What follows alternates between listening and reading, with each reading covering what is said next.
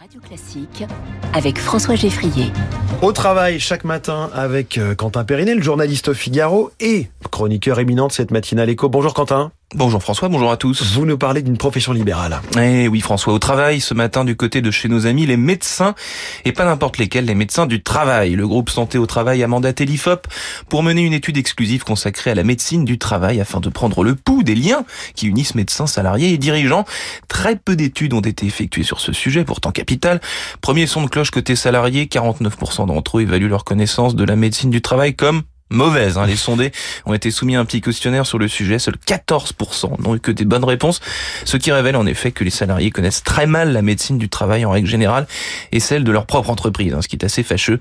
Par ailleurs, 59% des salariés disent avoir reçu la fameuse visite d'information et de prévention, ce qui est peu. À peine plus de la moitié en effet. Alors côté entreprise, Quentin, que se passe-t-il? Alors, Du côté des entreprises, près d'une entreprise sur cinq émet des réserves vis-à-vis de la médecine du travail. Le monde de l'entreprise est méfiant, voire défiant.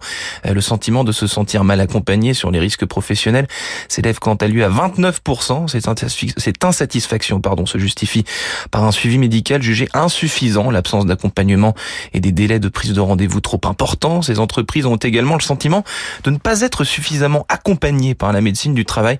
67% se sentent mal accompagnés contre 21% des entreprises qui se disent satisfaites de la médecine du travail et qui existe, François, heureusement, malgré la tonalité un peu négative des tendances de cette étude, hein, quand même. Pourtant, sur les mesures prises pour remédier à cette insatisfaction. 64% déclarent qu'elles n'ont pas l'intention de prendre de mesures particulières. 20% qu'elles ont l'intention de prendre des mesures mais ne savent pas encore lesquelles.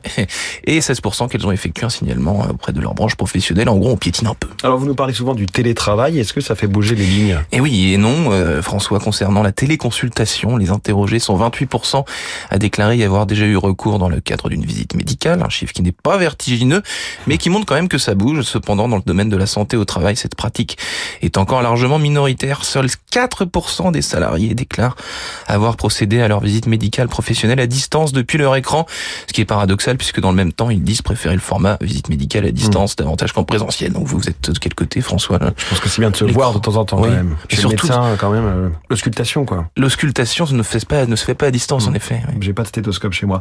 Merci Quentin Périnel. À demain.